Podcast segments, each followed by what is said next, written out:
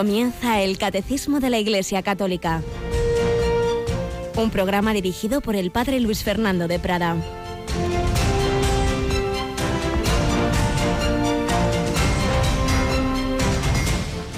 Al salir Jesús de la sinagoga entró en la casa de Simón.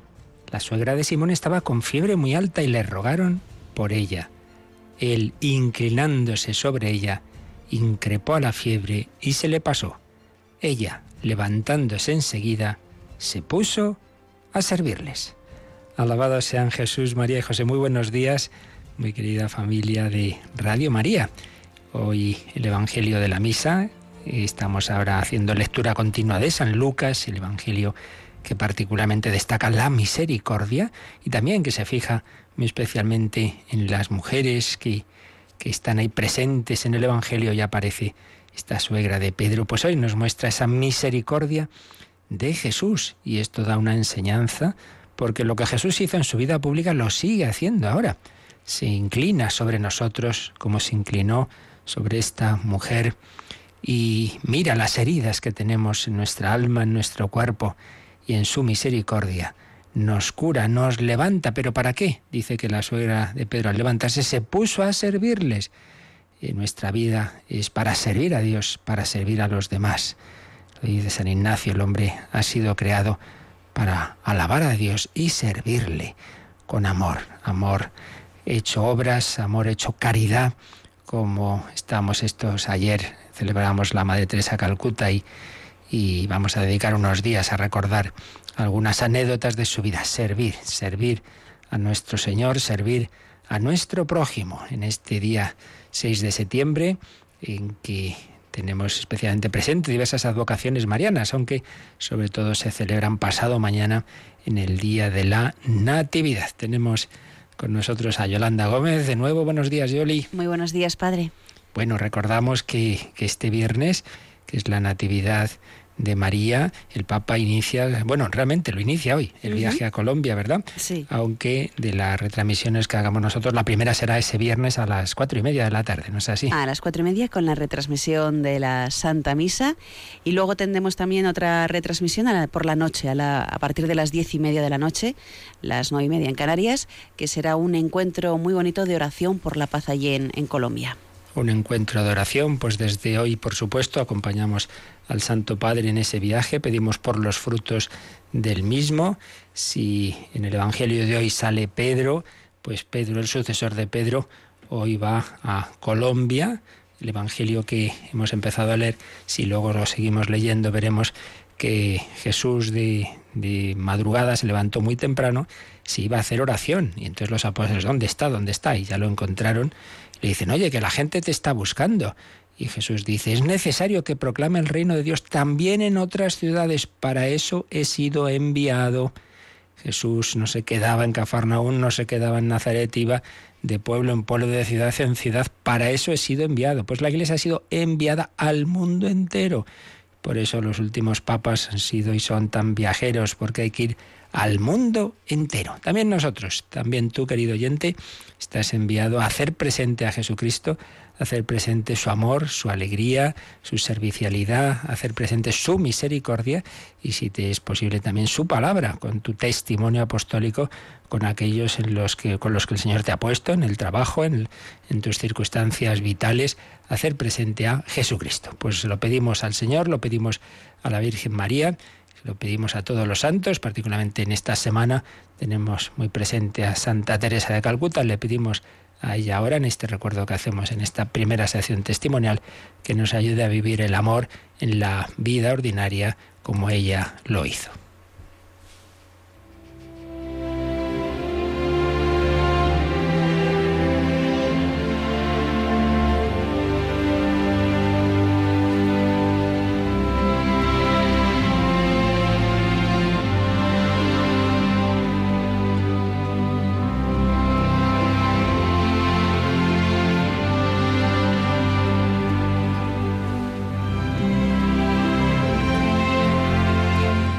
Padre Leo Masburg, que es uno de los sacerdotes que fue más íntimo colaborador de la Madre Teresa desde prácticamente su ordenación sacerdotal, cuenta diversas escenas, diversas situaciones vividas con ella, en un libro en el que, entre otras cosas, nos dice esto. Siempre que estaba en Calcuta, la Madre Teresa acompañaba al grupo de colaboradores voluntarios a Nirmal Hridai, es decir, la casa Corazón Puro, la casa de los moribundos. Esta casa era, por así decirlo, su hija predilecta. Por la mañana, entre la misa y el desayuno, solía dar una breve charla y después se iba con el grupo a la casa de los moribundos. En aquellas visitas parecía un tanto acelerada y nerviosa. Se veía que tenía urgencia por ponerse manos a la obra. En cuanto se habían formado los grupos, se iba rápidamente con los colaboradores a la casa de los moribundos. Una vez allí, era ella personalmente la que asignaba tarea a cada uno de los voluntarios. Cogía de la mano a los voluntarios y de uno en uno los llevaba entre filas de enfermos y moribundos, les ponía la mano en la frente y les explicaba con detalle qué tenían que hacer, darle al moribundo algo de comer o simplemente sentarse a su lado, rezar o afeitarle. Aquello era muy instructivo. Estar junto a un moribundo no es fácil, especialmente para jóvenes europeos o americanos que nunca han visto morir a nadie.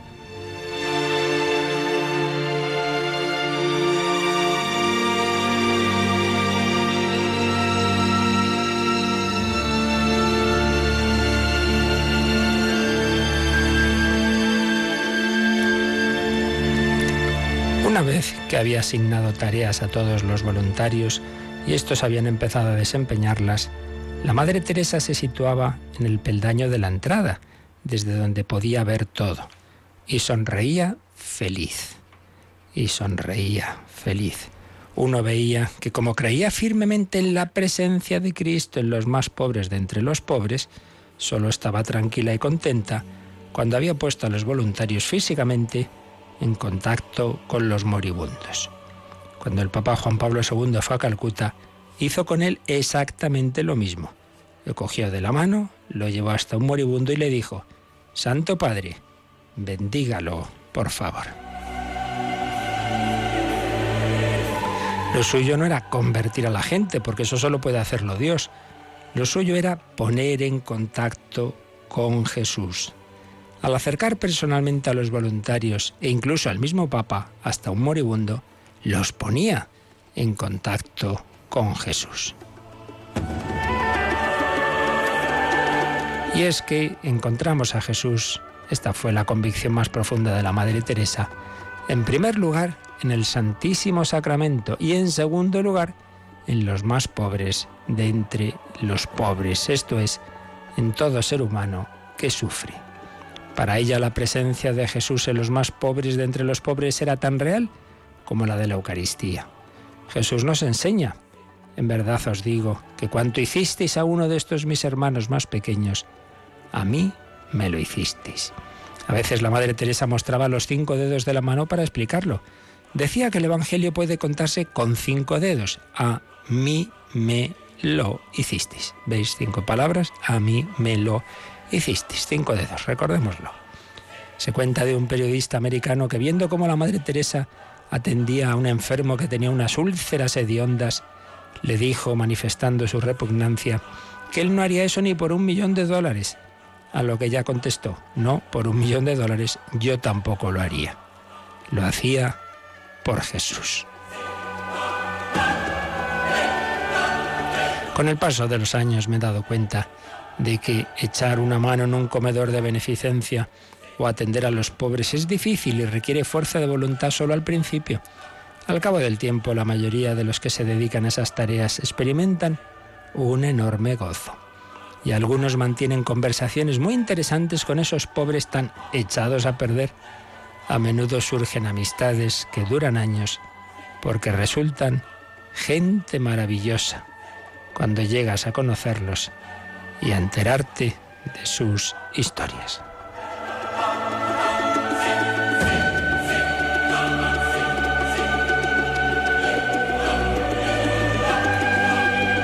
Pues sí, lo que Jesús hacía en su vida pública, dirigiéndose a pobres, enfermos, a poseídos, lo quiere hacer hoy a través de su cuerpo místico, de la Iglesia, de ti y de mí.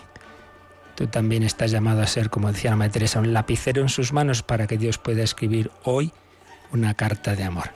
Para que también a esa persona, empezando por tu casa, por tu familia, por donde te vas a mover hoy, esa persona que puede estar hoy triste, que a lo mejor no es pobre económicamente, pero sí a otros niveles de amor, de sencillez, de afecto, de, de alegría, pues que tú también le puedas transmitir el amor, la alegría, la esperanza de Jesús.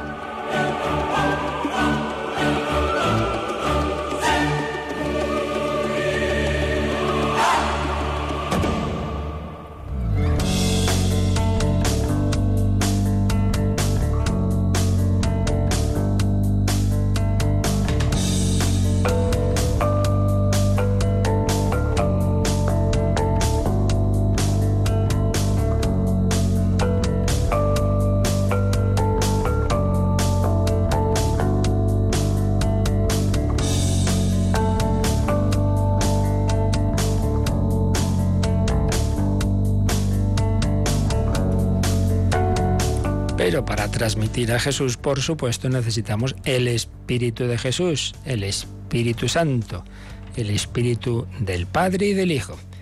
Seguimos con nuestras catequesis basadas en el Catecismo de la Iglesia Católica, dentro del credo, la tercera sección del credo, la que se refiere al Espíritu Santo y las obras del Espíritu Santo. Vimos, creo en Dios Padre Todopoderoso, Creador del cielo y de la tierra, Vimos, creo en Jesucristo, su único Hijo, toda la Cristología, quién es Cristo, Dios y hombre verdadero, una persona, dos naturalezas, que ha hecho Cristo, los misterios de su vida. Eso lo terminábamos pues hace poquito y hemos comenzado, creo en el Espíritu Santo y las obras del Espíritu Santo, que vamos a ir viendo.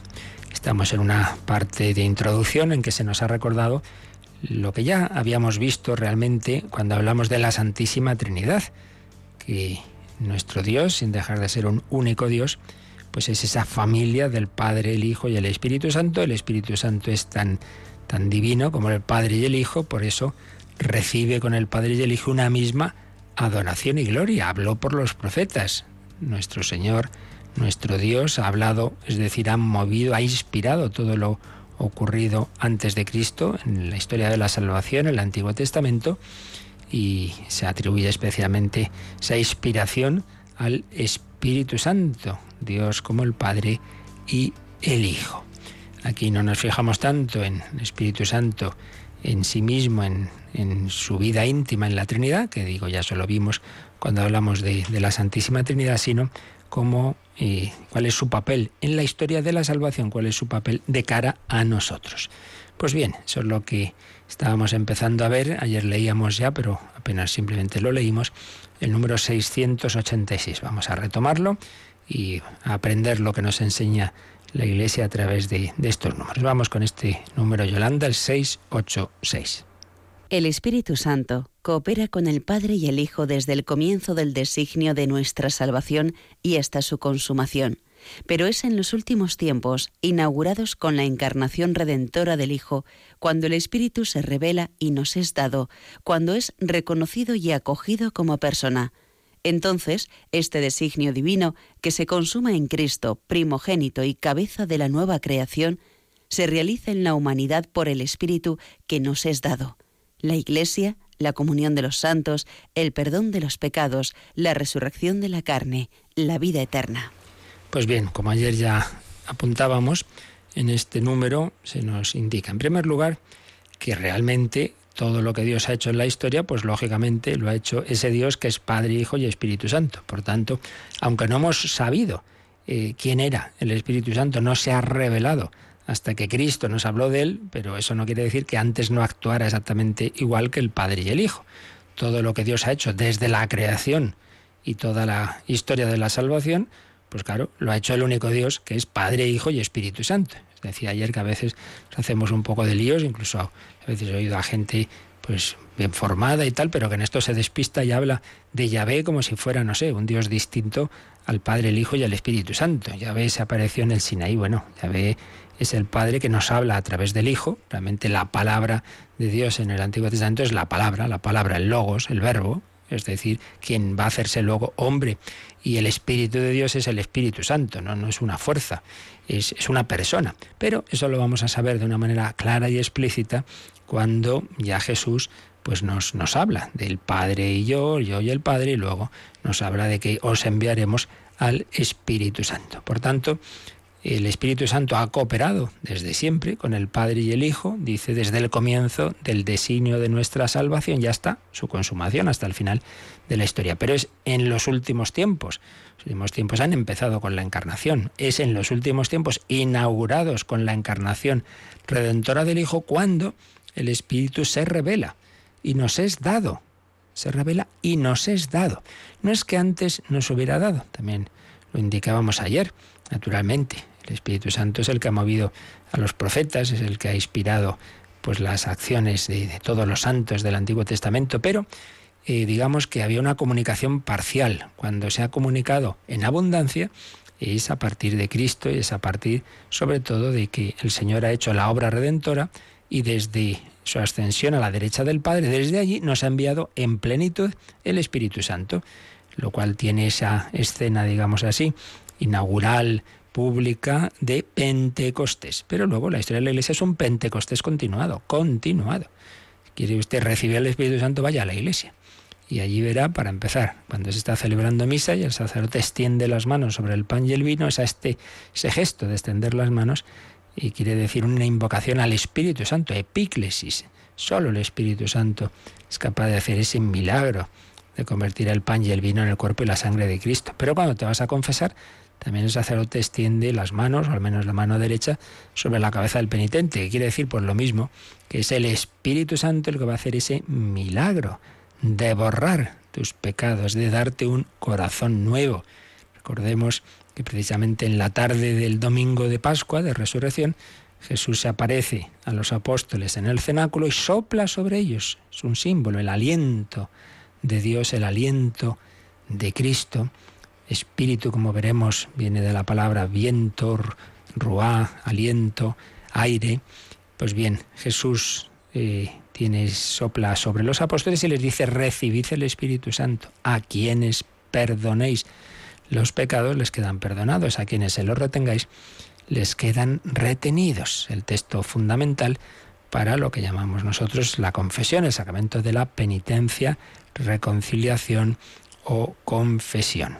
El Espíritu Santo hace ese milagro de darnos un corazón nuevo. Todo esto es así porque Jesucristo nos lo ha comunicado en plenitud. Antes actuaba, pero en plenitud desde ese momento de Pentecostés. La Iglesia, la historia de la Iglesia es un Pentecostés continuado. Los carismas que el Señor va suscitando, tal congregación religiosa, tal orden, tal movimiento en un momento de la historia, pues son eh, una acción del Espíritu Santo que quiere hacer presente en este momento lo que Jesús hizo.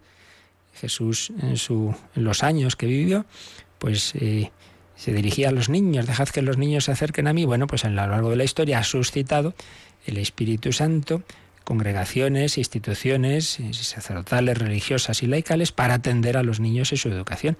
Jesús se dirigía a los enfermos, pues a lo largo de la historia ha suscitado diversos carismas para atención de pobres, de enfermos, etc. Es el Espíritu Santo el que ilumina a una persona en un momento de la historia para que, movido por él, el Espíritu Santo haga presente en cada época y en cada lugar donde Cristo no pudo estar físicamente, Él se encarnó en una época, en un momento de la historia y no en otro, y en un lugar y no en otro. La encarnación implica asumir la limitación, lo que Dios no tenía. Dios es infinito, pero al hacerse hombre tiene que asumir que se hace hombre en un momento y no en otro, en un país y no en otro, con una lengua y no con otra. Y entonces, ¿qué pasa con los demás que no hemos vivido en Israel hace 20 siglos? Bueno, pues Jesús se hace presente en esos otros tiempos y lugares a través de su cuerpo místico que es la Iglesia y el Espíritu Santo es el que va moviendo a las personas para hacer esa presencia de Cristo. Por tanto, gracias al Espíritu Santo podemos entrar en contacto con Jesucristo resucitado y vivo. Comunicación plena del Espíritu Santo. Eh, y dice que es a partir de Cristo cuando el Espíritu se revela y nos es dado cuando es reconocido y acogido como persona. como persona, no es una cosa, no es una fuerza, no es una energía. Estos tiempos de relativismo y nueva era, las personas aquí mezclan todo y como si fuera una energía, así una cosa impersonal. No, no, no, no. Es un ser personal, que, actúa como persona. Lo vemos muy claramente en los hechos de los apóstoles. El Espíritu nos dijo que hiciéramos o dejáramos de hacer. Claro, una persona. Y sigue diciendo, entonces este designio divino que se consuma en Cristo, primogénito y cabeza de la nueva creación, se realiza en la humanidad por el Espíritu que nos es dado. A ver, este designio divino que se consuma en Cristo primogénito. Y uno dirá, como esto de primogénito? Vamos a ver, en cuanto hombre, en cuanto hombre, en cuanto persona divina, ya lo sabemos, el Hijo eterno es tan, tan eterno como el Padre, pero es su Hijo unigénito, el único Hijo que tiene Dios. Dios de Dios, luz de luz, eterno como el Padre, el Padre y el Hijo son coeternos, son ambos pues el, mismo Dios y, también con el Espíritu Santo. Pero en cuanto a hombre, la humanidad de Cristo empieza a existir en un determinado momento y es, digamos, la, la, criatura, en cuanto a esa humanidad, ese cuerpo y ese alma han sido creados en un determinado momento, hace 20 siglos más o menos, es la, la criatura central de todo el universo. Todo lo demás está en función en función de Él, en función de Cristo. Todo ha sido creado por Él, en cuanto Dios y para Él. Todo ha sido creado para Cristo. Es el primogénito de la nueva creación y cabeza de la nueva creación. Pues bien, Jesús está lleno del Espíritu Santo. Pero ese Espíritu Santo que, lleva dentro de Él nos lo comunica desde la eh, derecha del Padre, desde el cielo. Y veíamos que esa comunicación del Espíritu que Jesús lleva dentro, comentábamos ayer, está simbolizada también en esa escena de la lanzada. Cuando Cristo en la cruz se ha atravesado por la lanza del soldado, salió sangre y agua. Esa agua representa que de Cristo sale el Espíritu Santo. Para nosotros nos da la vida nueva. Gracias a que Jesús murió, yo puedo vivir. Gracias a que Jesús pasó tanto dolor de cuerpo y alma, incluso la tristeza. En Gesemaní, en la cruz, Dios mío, Dios mío, ¿por qué me has abandonado? Él asumió nuestra tristeza para darnos su alegría. Él asumió esos momentos de desánimo, de desesperanza nuestros para darnos su esperanza. Cristo nos comunica el Espíritu Santo a la nueva, hace la nueva creación. Así pues, este designio divino que se consuma en Cristo, primogénito y cabeza de la nueva creación, se realiza en la humanidad por el Espíritu que nos es dado. ¿Y cómo realiza el Espíritu Santo estas obras? ¿Qué es lo que hace en concreto? Entonces, las últimas palabras de este número 686 nos van a comunicar y nos van a recordar cómo el Espíritu Santo, a lo largo de la historia, va a hacer esta, esta nueva creación y mm, en concreto nos dice unos términos que son justamente los que van a venir a continuación en el credo. ¿Qué realiza el Espíritu Santo? La Iglesia, la comunión de los santos, el perdón de los pecados, la resurrección de la carne y la vida eterna. Estas son las obras por excelencia del Espíritu Santo. ¿Qué se atribuye a Dios Padre en el credo? La creación. Creo en Dios Padre Todopoderoso, Creador del cielo y de la tierra. La han hecho las tres personas divinas. Dios no, no actúa cada persona por un lado, no, pero especialmente se lo atribuimos al Padre. ¿Qué ha hecho el Hijo? Eso sí que lo ha hecho solo Él, encarnarse. Y todo lo que hemos visto en la segunda parte del credo. Se encarnó, se hizo hombre, nació en Belén. Muy bien. ¿Qué hace el Espíritu Santo? Pues esto, la Iglesia, la comunión de los santos, el perdón de los pecados, la resurrección de la carne y la vida eterna, por supuesto. También todo esto lo hacen las tres divinas personas unidas, pero especialmente lo atribuimos al Espíritu Santo. Es lo que vamos a ver a continuación. Pero antes de ello, Yolanda, aquí el catecismo siempre nos pone, o muchas veces, números marginales para decirnos, mira, esto que estoy aquí explicando tiene que ver con esto otro que ya explicamos o que veremos más adelante. Y concretamente nos cita el número 258, que ya vimos, pero que conviene ahora repasar para entender mejor lo que aquí nos está diciendo. Así que vamos a este número 258. Toda la economía divina es la obra común de las tres personas divinas, porque la Trinidad, del mismo modo que tiene una sola y misma naturaleza, así también tiene una sola y misma operación. El Padre, el Hijo y el Espíritu Santo no son tres principios de las criaturas, sino un solo principio. Sin embargo, cada persona divina realiza la obra común según su propiedad personal. Así, la Iglesia confiesa, siguiendo al Nuevo Testamento, uno es Dios y Padre de quien proceden todas las cosas, uno el Señor Jesucristo por el cual son todas las cosas, y uno el Espíritu Santo en quien son todas las cosas. Son, sobre todo, las misiones divinas de la encarnación del Hijo y del don del Espíritu Santo las que manifiestan las propiedades de las personas divinas. Pues como veis aquí ya se había indicado esto que estoy repitiendo de distintas formas, que lo que Dios hace fuera de sí mismo, por así decir, toda la, obra desde la creación hasta lo que, en fin, hasta el final de la historia, lo hacen las tres divinas personas unidas, porque son un solo Dios, pero cada una de esas personas lo hace a su modo, digámoslo así, el Padre como Padre, el Hijo como Hijo y el Espíritu como Espíritu. Y por eso, pues digamos como que vemos en su actuación pues esos matices, por así decir, ¿no? De, de cada una de las personas, sabiendo que las tres hacen esas obras, esas obras respecto de nosotros.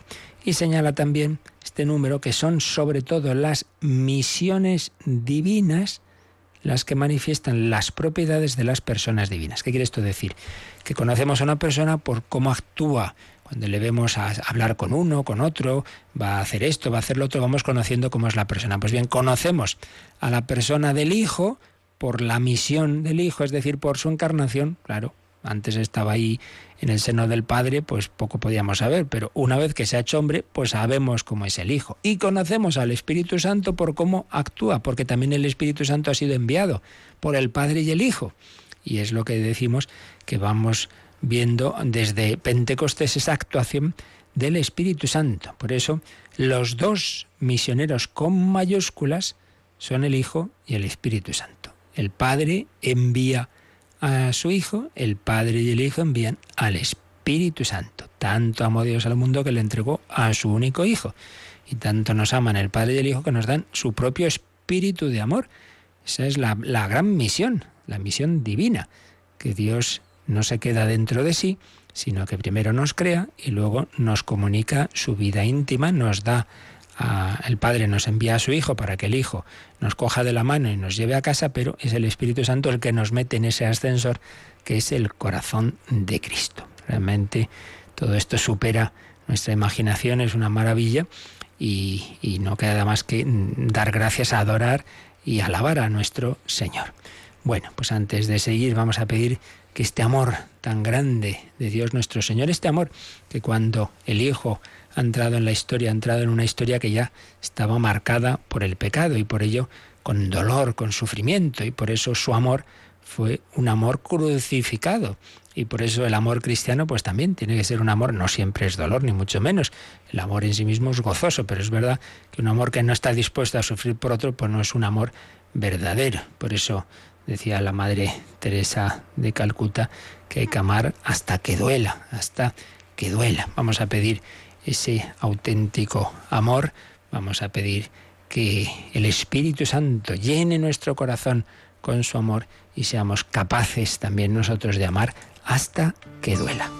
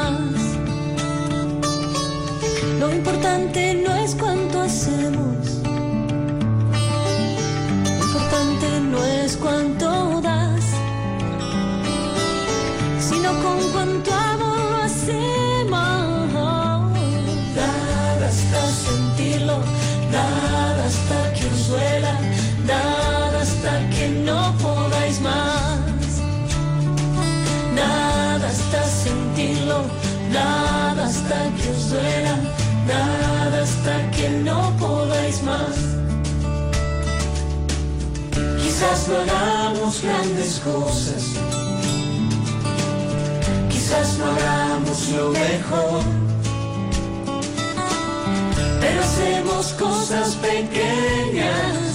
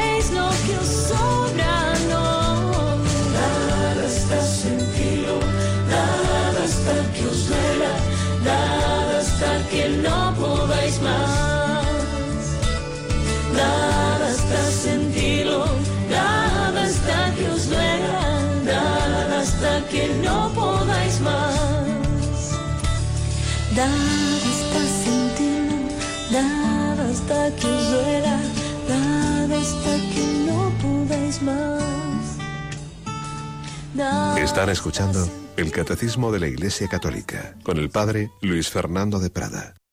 dar hasta sentirlo, dar hasta que duela. Esa es la obra del Espíritu Santo, hacer nuestro corazón semejante al de Cristo. Hemos visto que este último número, esta última frase, perdón, de este número 686 termina pues anticipándonos lo que luego será las últimas, los últimos artículos del credo, que es lo que hace el Espíritu Santo en la historia. La Iglesia, la comunión de los santos, el perdón de los pecados, la resurrección de la carne y la vida eterna. Por supuesto, pues todo esto se verá pues más adelante, en su momento, cuando lleguemos a esos artículos. Pero vamos a ver una rápidamente una visión de conjunto de estas realidades, eh, resumiendo lo que escribía el entonces jovencísimo teólogo Joseph Ratzinger en una de sus obras clásicas como teólogo Introducción al Cristianismo, en que va comentando el credo. Lo hace despacito, sobre todo en, lo relativo a, la creación y a Jesucristo, pero al final, cuando habla del Espíritu Santo, en primer lugar nos dice cómo, lo que estábamos diciendo, que aquí esta tercera parte del credo que habla del Espíritu Santo no es tanto explicar cómo es la Trinidad en sí misma, cuanto la acción de Dios en la historia. El centro del credo es la encarnación, lo que ha hecho Jesucristo. Antes de Jesucristo, pues la creación. Creo en Dios Padre Todopoderoso, Creador del cielo y de la tierra. Después de la acción de Jesucristo, pues la acción del Espíritu Santo. Acción del Espíritu Santo que genera el qué? La Iglesia, pero vamos a fijarnos en un término que conocemos menos y que aquí lo explicaba Joseph Ratzinger, la comunión de los santos, la comunión de los santos. Señala cómo el significado originario, hoy día esto lo tenemos bastante olvidado, era la comunión eucarística. El cuerpo de Cristo, el cuerpo eucarístico, une en una iglesia a la comunidad extendida por todo el mundo. Entonces, la comunión de los santos, Santorum, Comunio Santorum, no se refiere originariamente a las personas, sino a los dones santos, a lo santo que Dios concede a la Iglesia en la celebración eucarística, en la Santa Misa. Y por ello, con, pues acaba esta conclusión Joseph Ratzinger, la Iglesia no se define por su organización, sino por su culto litúrgico, como participación en ese banquete en torno a Cristo resucitado, que nos une, que nos une en todo lugar. Por tanto, el primer significado, la comunión de los santos, es la, Eucaristía. Pero pronto se empezó a pensar en las personas que están unidas por ese don de Dios, por ese cuerpo eucarístico. Entonces se pensó en la Iglesia no simplemente como unidad de la mesa eucarística, sino en general como comunidad de los que somos uno, a raíz de ese banquete eucarístico, pero que en cualquier momento, no solo cuando estamos en misa, pues estamos unidos. Entonces ya se, se vio, se pasó a incluir en, el concepto de iglesia una dimensión cósmica, la comunidad de los santos, que supera los límites de la muerte. Esa comunión de los santos nos une a los que estamos aquí, que participamos de la mesa eucarística, los que estamos unidos en la iglesia en la tierra, pero también a aquellos que en su día recibieron al Espíritu Santo y el cuerpo de Cristo y que están en el más allá. Eh, bien que ya han llegado a su destino, en la gloria en el cielo, o bien que están purificándose en el purgatorio, pero que están ya salvados. Y entonces este es el segundo sentido, la comunión de los santos, la comunión que hace el Espíritu Santo entre los santos. Los santos no son solo los santos canonizados, sino todo aquel que ha dejado que Cristo, que es el único santo, y el Espíritu, que es el santo, el Espíritu Santo, pues muevan su vida. Entonces, primer sentido, lo que recibimos en la comunión, lo santo, los dones de Dios, particularmente la Eucaristía, pero segundo sentido, ese don nos une a todos, forma una gran comunidad. Y esa es la comunión de los santos, no solo en la tierra, sino también los que están en el más allá, unidos a Dios. Comunión de los santos, el perdón de los pecados. Si comunión de los santos originariamente se refería a la Eucaristía, la remisión de los pecados alude a otro sacramento fundamental, el bautismo, que es el primer sacramento que nos perdona los pecados. Y al principio, pues era al que se refería este término. Pero pronto se vio que el cristiano, el que se había convertido, se había bautizado, pues no por estar bautizado ya no volvía a caer en ningún pecado. La dolorosa experiencia enseñó que el cristiano bautizado también necesita que se le perdonen los pecados. Y por ello, poco a poco se fue viendo que era necesario ese otro sacramento para recibir el perdón de los pecados después del bautismo. Y esa es la penitencia, la penitencia o reconciliación, pero que se ve siempre como una especie de segundo bautismo, de bautismo de emergencia, por así decir. En cualquier caso es también obra del Espíritu Santo ese perdón de nuestros pecados. Por ello, en el, credo, en la profesión de fe, pues vemos cómo la Iglesia se comprende desde el Espíritu Santo, como su lugar eficiente en el mundo, escribía José Ratzinger. Se la considera desde dos puntos, sobre todo, desde el bautismo y penitencia y desde la Eucaristía. Por tanto, un punto de partida sacramental que lleva consigo una comprensión teocéntrica de la Iglesia. Lo importante en la Iglesia no es que nos juntamos para hacer no sé qué cosas, sino que es el don de Dios que nos transforma en un ser nuevo, algo que nosotros no podemos darnos por nosotros mismos, es un don. Dios nos da su don, nos da su espíritu, nos da el cuerpo de Cristo, nos da el perdón de los pecados, pero nos dará algo muy grande, mayor aún si cabe. Bueno, no sabe uno aquí ya que es mayor, pero bueno, algo muy grande, que es la resurrección de la carne y la vida eterna. El Espíritu Santo que es capaz de transformar el pan y vino en el cuerpo y la sangre de Cristo, que es capaz de transformar nuestro corazón pecador en un alma en gracia, también es capaz de transformar nuestro cuerpo frágil en un cuerpo glorioso como el de Cristo, la resurrección de la carne. Ahí desemboca todo. Por tanto, eh, esa fe en la transformación de la historia iniciada con la resurrección de Cristo nos lleva a esa esperanza de que no solo nuestra alma, porque eso prácticamente diríamos todas las religiones han creído en, que en el hombre hay algo espiritual, el alma, como se llame, que nunca muere. No, no, no, no solo eso, sino que nuestra corporalidad también va a vivir eternamente, como Cristo, está resucitado, está vivo en cuerpo y alma, como María, está asunta a los cielos en cuerpo y alma. Hay dos corazones humanos que laten en el cielo, el de Jesús y el de María. Bueno, pues también nosotros no estaremos solamente en espíritu, sino resucitados con un cuerpo glorioso como el de Cristo. Con este acontecimiento, escribía el entonces teólogo Joseph Ratzinger, se supera el límite del bios, es decir, de la vida meramente natural, y se abre una nueva dimensión. El espíritu, el amor, que es más fuerte que la muerte, trasciende lo biológico. Y así quedan destruidos los límites de la muerte. Por tanto, se unen la fe en Cristo y la profesión en el poder del Espíritu Santo. Y todo esto, pues el, credo, el símbolo, lo aplica a nuestro futuro. y al futuro de todos los hombres. Por eso terminaba este capítulo de su introducción al cristianismo, Joseph Ratzinger, con una bella reflexión, la orientación a la omega de la historia del mundo. La omega, ya sabéis, la primera y la última palabra del alfabeto griego son alfa y omega. Entonces se dice que Cristo es el alfa y la omega, el principio y el fin. Es el principio eterno, es creador con el Padre y el Espíritu Santo, pero es el fin también de la historia. Entonces dice, la orientación a la omega de la historia del mundo se deduce con necesidad interna de la fe en el Dios que en la cruz quiso convertirse en la omega del mundo, en su última letra.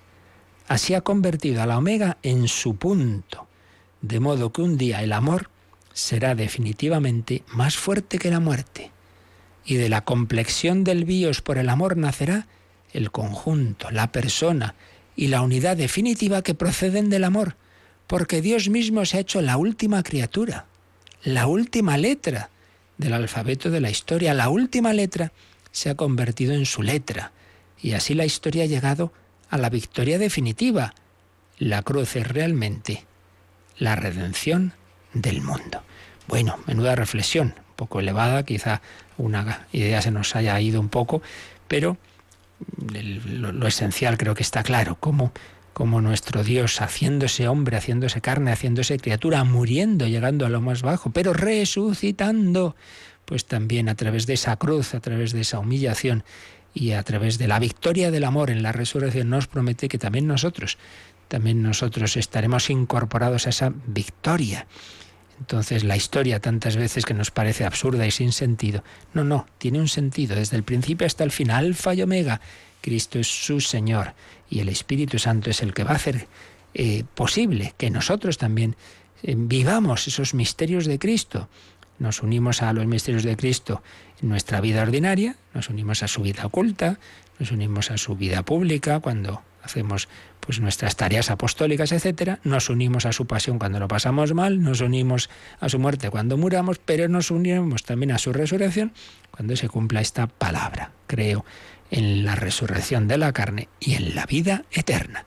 Y el Espíritu Santo que reanima ese cuerpo de Cristo, que lo resucita, también lo hará con nosotros. Bien, pues con esto terminamos estos primeros números de introducción a esta tercera sección del credo relativa al Espíritu Santo, pero ya entramos propiamente en el artículo 8, creo en el Espíritu Santo. Tras habernos recordado estas verdades fundamentales, vamos ya a ir viendo pues más en detalle lo que, lo que hace el Espíritu Santo en, en la vida del cristiano y de la Iglesia. Creo en el Espíritu Santo. ¿Quién es? ¿Qué hace? Bueno, pues aparte de lo que ya, como hemos indicado, ya se vio al ver de la Trinidad, pero vamos a ver a partir de este número 687 vamos a ir profundizando un poquito más dentro del, del misterio, ¿verdad? Tan grande que es el, el ser de Dios y, y, la tercera persona divina, que es el Espíritu Santo, pero vamos a ir viendo lo que nos enseña la Sagrada Escritura y la tradición sobre el Espíritu Santo. Por lo menos leemos este número siguiente y ya lo iremos explicando. El 687. Vamos con el Yolanda. Nadie conoce lo íntimo de Dios, sino el Espíritu de Dios. Pues bien, su Espíritu que lo revela, nos hace conocer a Cristo, su verbo, su palabra viva, pero no se revela a sí mismo. El que habló por los profetas nos hace oír la palabra del Padre, pero a Él no le oímos. No le conocemos sino en la obra mediante la cual nos revela al Verbo y nos dispone a recibir al Verbo en la fe. El Espíritu de verdad que nos desvela a Cristo nos habla de sí mismo, un ocultamiento tan discreto, propiamente divino, explica por qué el mundo no puede recibirle, porque no le ve ni le conoce, mientras que los que creen en Cristo le conocen porque Él mora en ellos. Fijaos qué curioso. Muchas veces decimos, hay personas que siempre están hablando de sí mismas, que están encantadas de conocerse a sí mismos, que siempre cuentan todo lo que han hecho. Bueno, pues fijaos, la humildad, la humildad que, que Jesús ha manifestado en su vida hasta bueno, pues ser tenido como un, uno cualquiera y en Nazaret, este es el hijo del carpintero, y luego no digamos en la pasión, pues morir como un, como un blasfemo, como un criminal entre dos ladrones, evidentemente es ejemplo supremo de humildad, pero también, también vemos la humildad del Espíritu Santo, ¿Por qué? Porque fijaos lo que nos ha dicho este, este número, ¿no? Que la actuación del Espíritu Santo es para revelarnos quién es el Hijo y por el Hijo llevarnos al Padre, pero no habla de sí mismo. O sea que el Hijo nos habla del Padre, el Espíritu Santo nos lleva al Hijo. Bueno, ¿y quién habla del Espíritu Santo? Así que ocurre que, esto que se ha dicho muchas veces, ¿no? Que el Espíritu Santo es el gran desconocido. Qué humildad de nuestro, de nuestro Espíritu Santo. Nadie conoce lo íntimo de Dios sino el Espíritu de Dios, dice San Pablo en 1 Corintios 2.11. Esto es claro, ¿no? Tú ves a una persona por fuera, bueno, pues te fijas en, cómo es físicamente, cómo actúa, bueno, pues algo conocerás. Pero realmente lo que piensa, lo que siente, pues está dentro de él. Si no te lo cuenta, bueno, pues lo que está dentro de Dios es el Espíritu Santo, dice solo, solo lo íntimo de Dios lo conoce el Espíritu de Dios. Bueno, a ver, entonces si el Espíritu Santo se nos comunica y vamos conociendo a Dios, pues sí, el Espíritu que lo revela nos hace conocer a Cristo, su verbo, su palabra viva. Nadie va a Cristo, nadie cree en Cristo si no le toca el alma el Espíritu Santo, por así decir.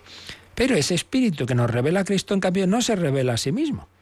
Él que habló por los profetas nos hace oír la palabra del Padre, pero a Él no le oímos. No le conocemos directamente, pero sí en la obra mediante la cual nos revela al Verbo y nos dispone a recibir al Verbo en la fe el Espíritu de la verdad nos desvela a Cristo, pero en cambio no habla de sí mismo. Esta frase la dice Jesús en Juan 16, 13. No habla de sí mismo. El Espíritu Santo nos revela a Cristo, pero no habla de sí mismo. Un ocultamiento tan discreto, dice el catecismo, propiamente divino, explica por qué el mundo no puede recibirle, porque no le ve ni le conoce mientras que los que creen en Cristo le conocen porque Él mora en ellos. Claro que sí, el Espíritu Santo se va dando a conocer por su acción, pero es verdad que lo hace de esa manera humilde y discreta. Y por eso si uno no, no tiene esa, esa humildad, si uno va a buscar las cosas espectaculares, pues no, no va a conocer al Espíritu Santo, no va a conocer a Cristo. Pero pensemos, por ejemplo, en Santa Isabel de la Trinidad, esa carmelita francesa que muere jovencita, pues cómo experimenta en su alma esa presencia de la Santísima Trinidad y particularmente esa acción del Espíritu Santo. Pero hay que tener ese espíritu de humildad. Aparte de señalar esta, esta característica de la acción del Espíritu Santo, de ese ocultamiento, el Catecismo nos cita también este número marginal, el 243. Vamos a leerlo, Yolanda. 243, que ya vimos, pero que insisten en una de estas ideas. Antes de su Pascua, Jesús anuncia el envío de otro paráclito, defensor, el Espíritu Santo. Este que actuó ya en la creación y por los profetas, estará ahora junto a los discípulos y en ellos para enseñarles y conducirlos hasta la verdad completa. El Espíritu Santo es revelado así como otra persona divina con relación a Jesús y al Padre. Bien, pues aquí este número nos habla de los textos fundamentales en que Jesús nos va a revelar al Espíritu Santo. Es la última cena. Antes de su Pascua, Jesús anuncia el envío de otro paráclito. Hay una palabra griega, se puede traducir así, paráclito, defensor o consolador defensor o, consolador, el Espíritu, o abogado también, otro abogado. Jesús es el primer abogado que intercede ante el Padre, pero el Espíritu Santo es otro de abogado, defensor o consolador. Y habla de él en, en la última cena. Actuó ya en la creación, aparece ese texto de el Espíritu de Dios se cernía sobre las aguas, Génesis 1.2, y habló por los profetas, pero Jesús dice en la última cena que estará junto a nosotros y en nosotros, en los discípulos, para enseñarnos y conducirnos hasta la verdad completa por tanto, otra persona divina con relación a Jesús y al Padre. Es un número, el 243, donde vienen las citas fundamentales del anuncio de esta tercera persona divina, que es el Espíritu Santo. Pero una persona divina que lo que hace es trabajar para que conozcamos al Padre y al Hijo. Él va haciendo su acción humildemente. Y así tenemos también nosotros que actuar en nuestra vida, no buscar el protagonismo, sino llevar a los hombres a Cristo. Pues así lo pedimos por medio de otra persona, en este caso humana, también sumamente humilde, que es la Virgen María, que se llama a sí misma la esclava. Ella, esposa del Espíritu Santo, esclava del Señor, madre del Señor. Pues le pedimos que nos ayude en el Espíritu Santo a irnos acercando a Cristo y en el Espíritu Santo a ser también instrumentos del amor de Dios, dejarnos mover ese, ese lapicero para que el Señor escriba con nuestra vida una carta de amor a nuestros hermanos. Vamos a recordar cómo y una de los credos más conocidos gregorianos nos hablan de lo que hemos visto hoy, el Espíritu Santo y sus obras, eh, esa, esta, esta parte final, esa comunión de los santos, ese perdón de los pecados, resurrección de la carne. Y ya sabéis que, eh, que podéis también ahora, como se nos recordará, escribir correo o llamar si tenéis cualquier duda o consulta de este tema o de otros.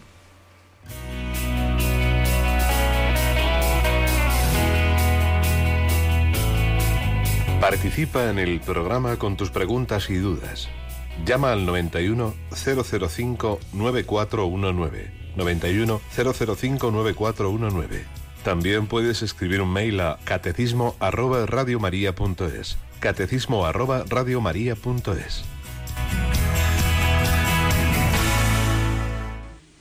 Et Spiritus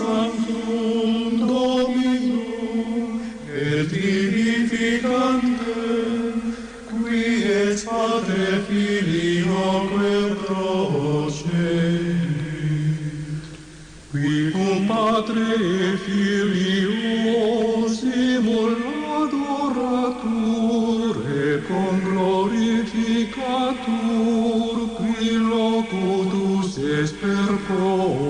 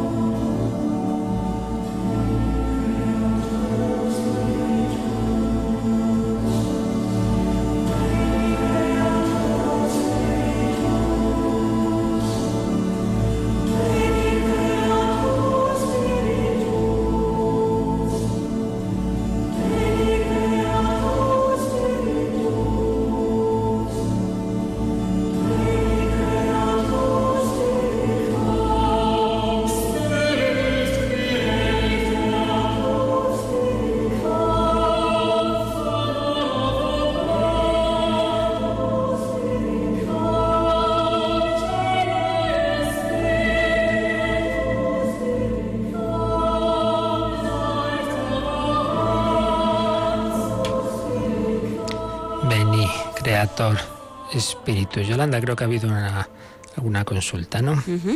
Eh, sí, nos ha llamado una señora pues para preguntar si el Reiki tenía, las prácticas del Reiki tenían algo que ver con o tenían relación con la Iglesia Católica. Pues no, nada, absolutamente nada, sino todo lo contrario. Yo no soy experto en el tema, sabéis que tenemos un programa mm, Conoce las sectas, de esto se habla varias veces, otros, otras personas que conocen bien el tema nos lo han explicado. Hemos tenido el testimonio de Asunción Ruiz, que le aconsejo al oyente que lo escuche, está en el podcast o lo puede pedir también. Una mujer que estuvo muy metida en todas estas todos estos caminos de nueva era entre los que está el Reiki. Bueno, pues según todos los expertos del tema, no solo no, no está dentro de algo de la Iglesia Católica, sino que es una puerta que fácilmente se introducen los espíritus malignos. Por tanto, es una cosa que se está extendiendo mucho, como si fuera una cosa natural, una, una relajación, no sé qué, y no sabemos que estamos jugando con fuego. Y hay testimonios tremendos de personas que han entrado por ahí y luego, madre mía, se han encontrado con lo que se han encontrado. Por eso, mucha prudencia, mucho cuidado con todo esto. Veni Creator Spiritus. Acudamos al Espíritu Santo no abramos puertas a espíritus que no son precisamente el Espíritu Santo. Seguiremos hablando mañana de él, pero recordemos que todo lo que hemos estado explicando los meses, bueno, ya más de un año anterior, sobre las obras de Cristo, sobre los misterios de la vida de Cristo, lo acabamos ya por fin de recopilar en unos DVDs con un índice donde está todo muy detallado donde se puede encontrar, con las conferencias de otros autores. Ahora al acabar este programa podemos escuchar la, la cuña donde se nos indica cómo es esa recopilación y a partir de las nueve ya sabéis que podéis solicitar ese disco, esos discos o cualquier otro de Radio María. Bueno, pues la bendición siempre es una bendición que nos dan las tres personas divinas, el Padre, el Hijo y el Espíritu Santo, se la pedimos al Señor. La bendición de Dios Todopoderoso, Padre, Hijo y Espíritu Santo, descienda sobre vosotros. Alabado sea Jesucristo.